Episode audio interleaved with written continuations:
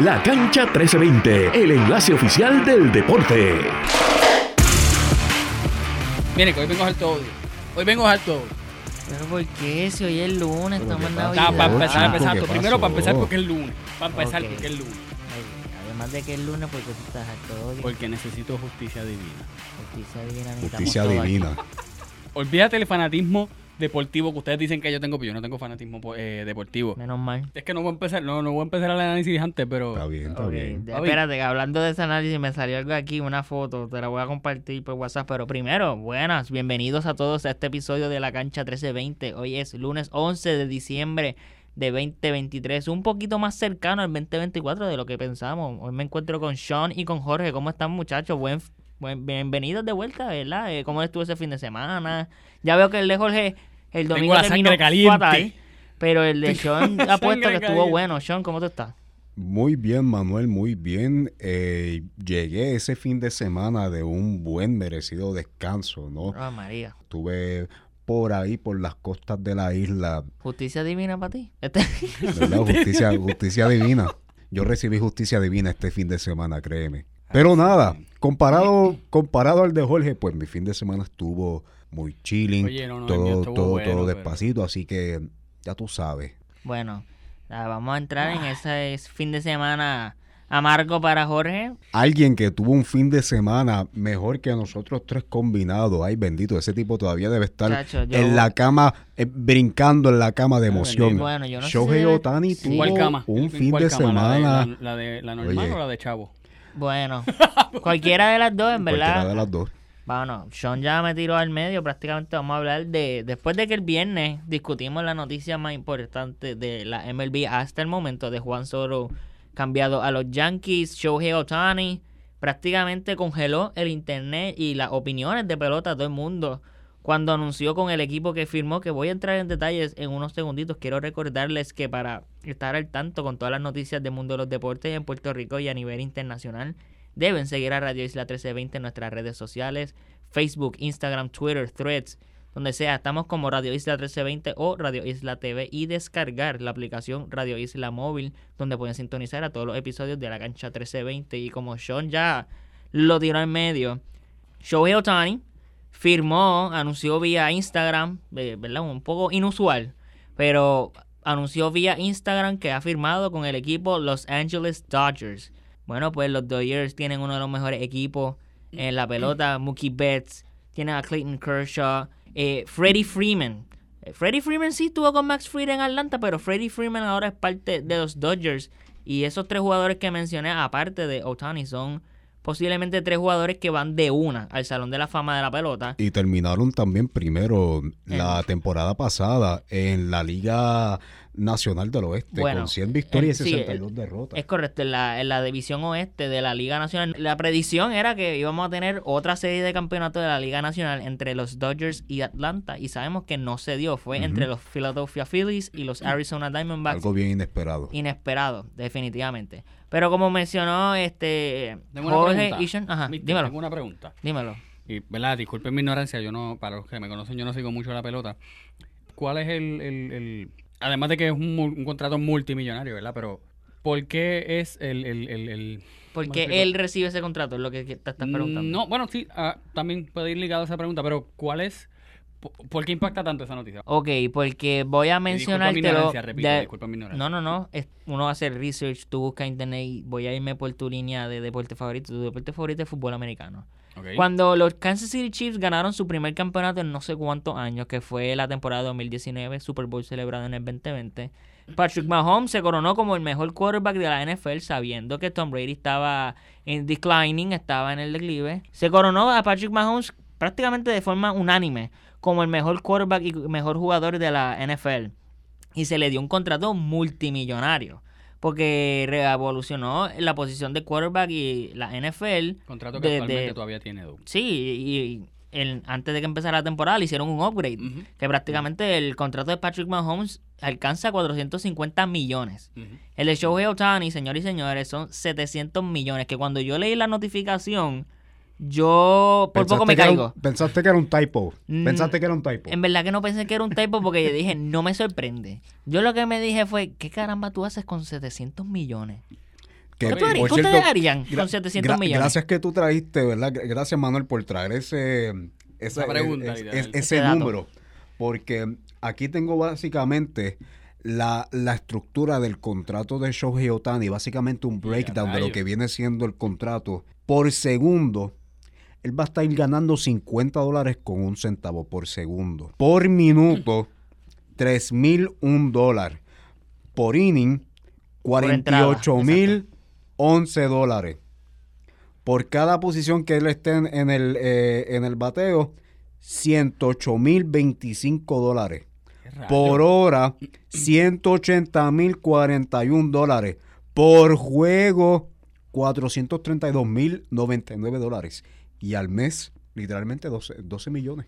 Casi nada. Bueno, pues Los Ángeles Dodgers. Primero que en la pelota no existe un salary cap o un prácticamente un mínimo de lo que tú puedes gastar. Existe un mínimo, pero no tan alto como en la NBA y en la NFL o prácticamente en la NBA porque lo vemos, que ejemplo, Oklahoma por varios años, antes de que el equipo este pudiera ser lo que, lo que eventualmente se convirtieron tres jugadores que van al Salón de la Fama, Kevin Durant campeón, Westbrook el mejor triple double, James Harden uno de los mejores shooting guards en la historia de la NBA.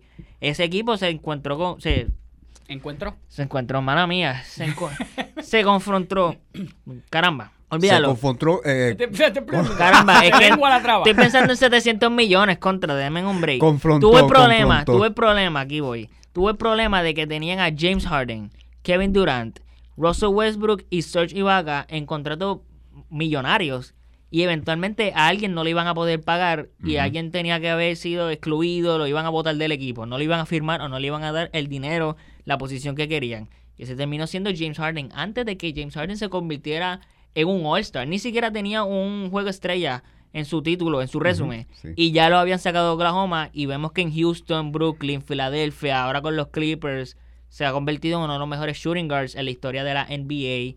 Y Westbrook eventualmente le dieron un contrato en Oklahoma, que se cambió a Houston y de Houston a Washington. Problemas de contrato en, en todos los deportes. Sí, Aquí en la pelota, Básicamente sí que, per- perdón No que te me interrumpe, Manuel, que lo malo de tener tantas superestrellas y tantos jugadores con mucho potencial en tu equipo, por lo menos, por lo menos en la NBA, es que al momento que ya sus contratos expiran, ellos van a esperar una gran suma de dinero o una, Sí, una, de re- una la- renegociación de sus y contratos. eventualmente hablaremos de esto de contrato, perdón la interrupción, cuando Sí. discutamos lo de la NFL. Pero para poder ir ¿verdad? cerrando y recapitulando con la noticia de. Shohei Otani, pues ahora él se une a un equipo de los Dodgers, está en Hollywood, está en LA. Él va a recibir 700 millones en total el contrato. Es 10 años. Sí, y ahora sí, no sabemos. Las cláusulas de si va a haber una oportunidad de cambio, si el equipo de los Dodgers no se desarrollan, si un montón de cosas que normalmente ocurren con contratos que la gente quiere pedir cambios, pero sabemos que ahora está en los Dodgers, Mookie Betts, eh, Freddie Freeman, Max Muncy, Shohei Otani, Clayton Kershaw, ya mismo vuelve eh, Walker Bueller, uno de los mejores lanzadores en las grandes ligas. Se puede decir que Los un Ángeles dream están... team, literalmente. Sí, Eso un Dream Team. Y ahora mismo la expectativa es que sea Yankees contra Dodgers. Pero definitivamente una noticia importante y se convierte en el contrato más grande en la historia de los deportes. Estoy buscando aquí porque se me perdió el artículo. Por cierto, un contrato 64% más caro que el de Shohei, que, que- que el de Mike Trout, Sí, el de aquí Shohei tengo Ohtani. los, los 10 contratos más grandes en, los, en todos los deportes. Los voy a leer rápido para ir a El los primero, el LeBron. temas. Ojalá. Este, Shohei Otani, Los Angeles Dodgers, 10 años, 700 millones. Número 2, que tenía el récord por mucho tiempo. Lionel Messi con FC Barcelona, Fútbol Club Barcelona, eran 4 años, 674 millones. Número 3, Patrick Mahomes, Kansas City Chiefs, 10 años, 450 millones. Número 4, que esto es un dato un poco que hay que corroborar, pero lo voy a leer. Karim Benzema con eh, un equipo en Arabia Saudita, voy a pronunciar el nombre y me perdonan, Al Ittihad, creo que se pronuncia. Eh, dos años, 426 millones. Por ahí, aunque no están en, en este top 5, sé que está el de Cristiano Ronaldo con Al Nazar, que es dos años, 440 millones. Yache. Mike Trout con los Angeles Angels, 12 años, 426.5 millones. Mookie Betts, Los Angeles Dodgers, 12 años, 365 millones. Aaron Judge, 9 años 360 millones. Manny Machado, 11 años 350 millones de los San Diego Padres.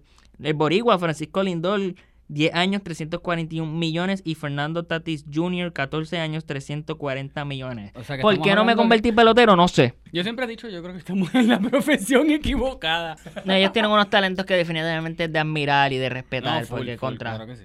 Sean, ¿quién ganó el NBA In-Season Tournament que se celebró el sábado? Los Ángeles Lakers. O sea que Los Ángeles está de fiesta, los Lakers ganaron Así el NBA. In-Season Tournament, 500 mil dólares de bono por jugador. Shohei Ohtani ahora llega a Hollywood.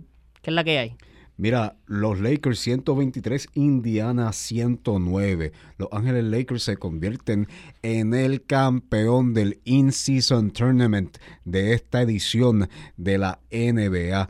Y mano, qué juegazo, qué partidazo de Anthony Davis. Mano, Anthony Davis tenía ahí como que se le, se le metió el espíritu de Elgin Sí. Baylor y Will Chamberlain porque, mano, 41 puntos, 20 rebotes y 4 tapones, tirando 16 de 24 en tiros de campo. Mano, ese Anthony Davis, tuve la oportunidad de ver el partido y Anthony Davis durante todo el partido, del primer periodo hasta el último, estuvo muy dominante. Literal- literalmente tenía a todo el mundo en la pintura de hijo. Los lo tenían de hijo a todos. yo vi que dominó no solamente en este partido, sino en el de los Pelicans. También algo que en el próximo podcast quiero formar esta discusión para seguir. Pero el desarrollo de Zion Williamson es algo que me preocupa demasiado. Y más porque uno lo ha visto en repetición en TikTok, las redes sociales, durante este fin de semana. Pero han mencionado el hecho de que los Lakers es un torneo dentro de la temporada, sí, Ujú. pero se ven dominantes y se ven bien comparados con años anteriores, tan reciente Sí. como en el Terminaron invictos. 2021, 2022, sí.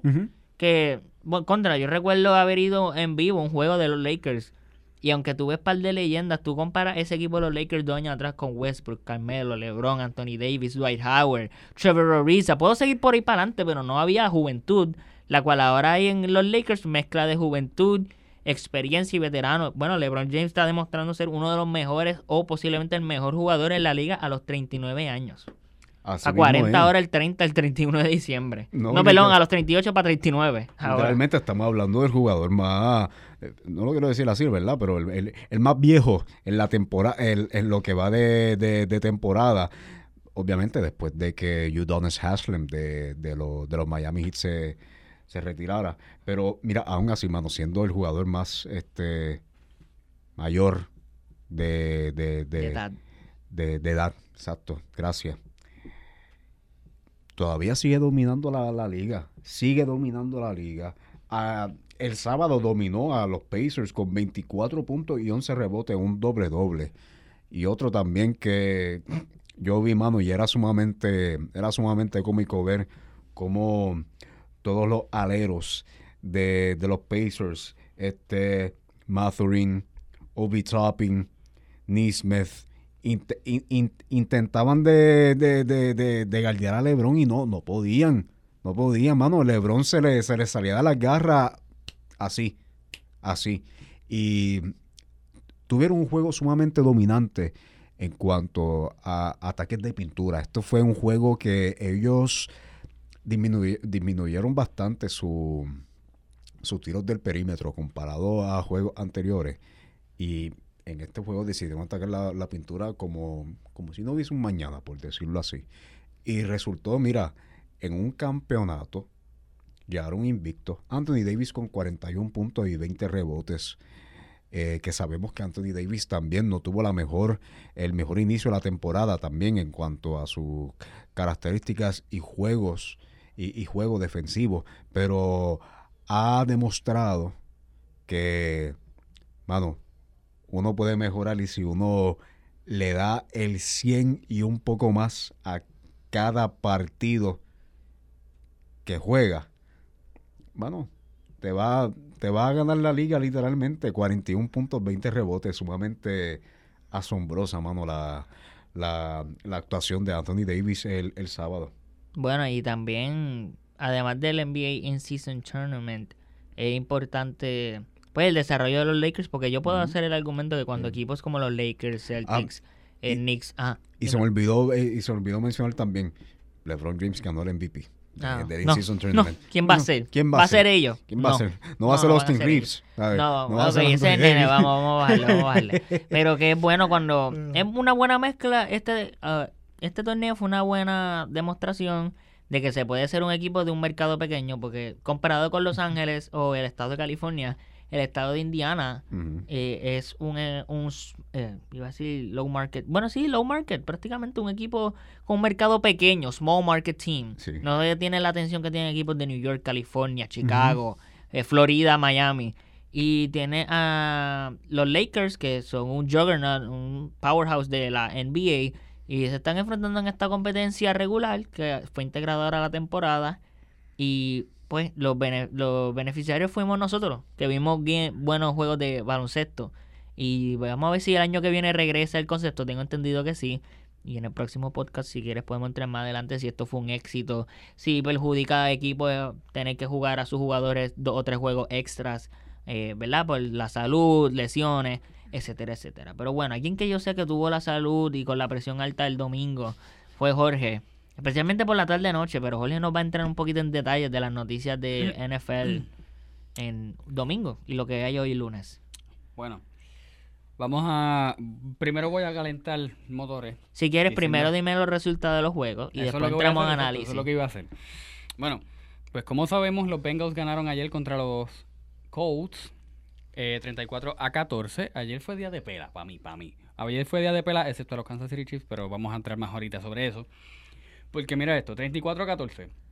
28 a 13 ganan los Bears contra los Lions. Yo no puedo ni creer esto.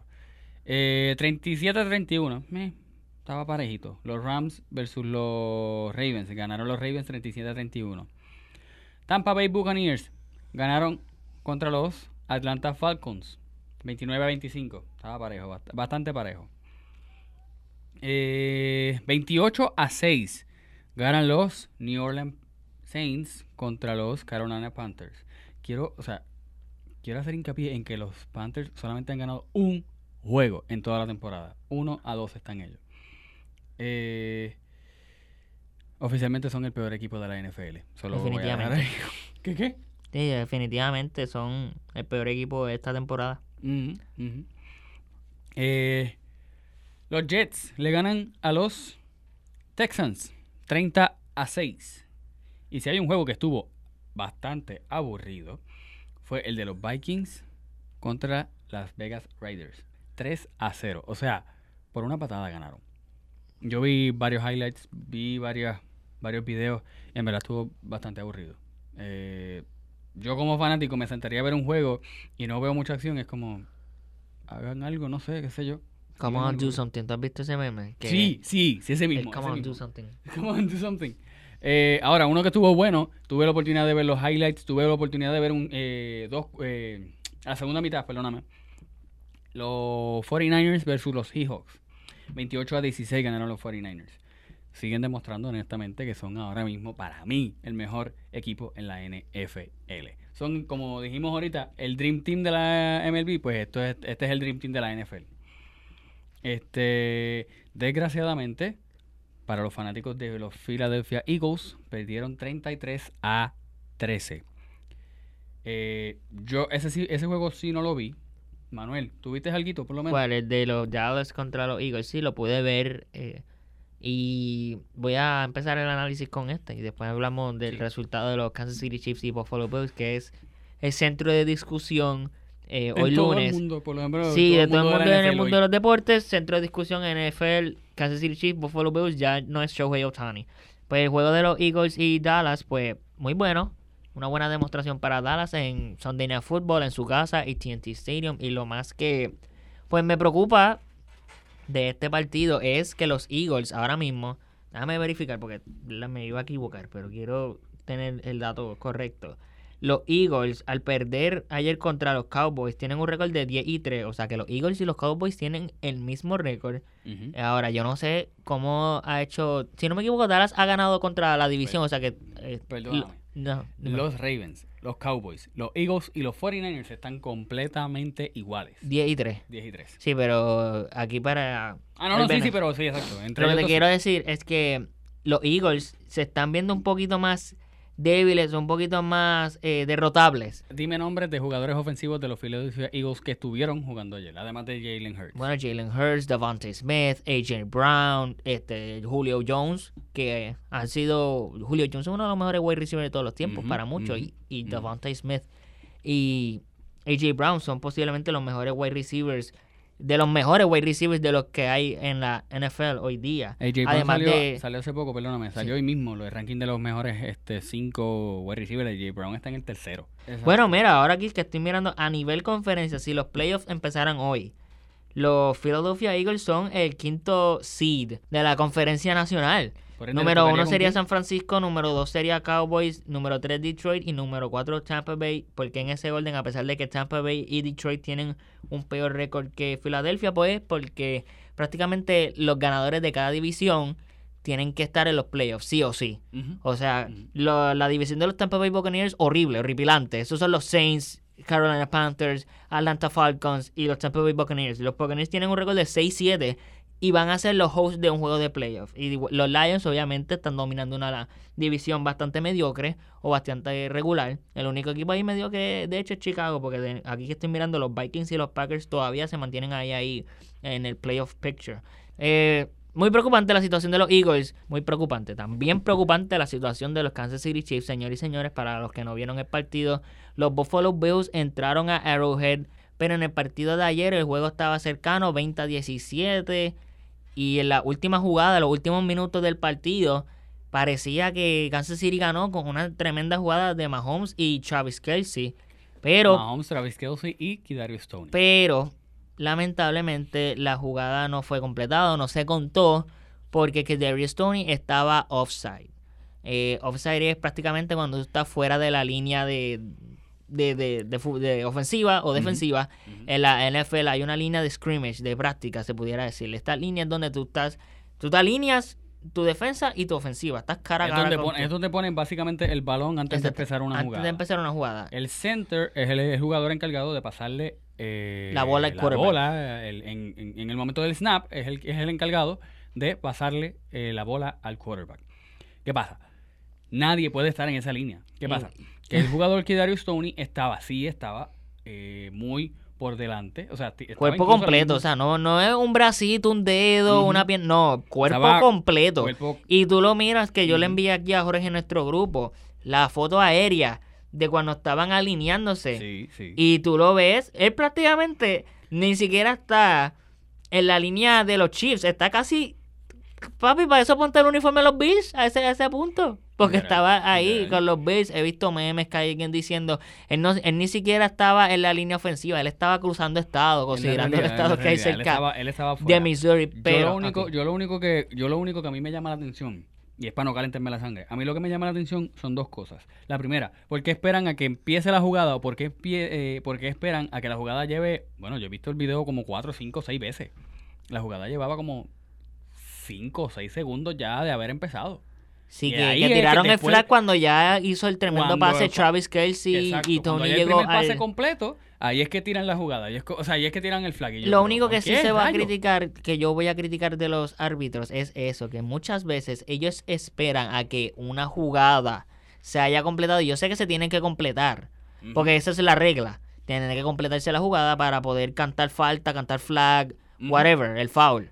Pero sí se puede argumentar, como tú mencionaste, que no espere a que la gente celebre y que hagan el Exacto. touchdown. Este. Exacto. Ahora, que se tiene que cumplir la jugada así y que, que Darius Stone estaba offside es cierto. Claro También se puede hacer el argumento claro de que que, eh, como tú me enseñaste la foto, que la jugada siguiente, la, la última jugada ofensiva de los Chiefs, que Von Miller pudo estar fuera también offside.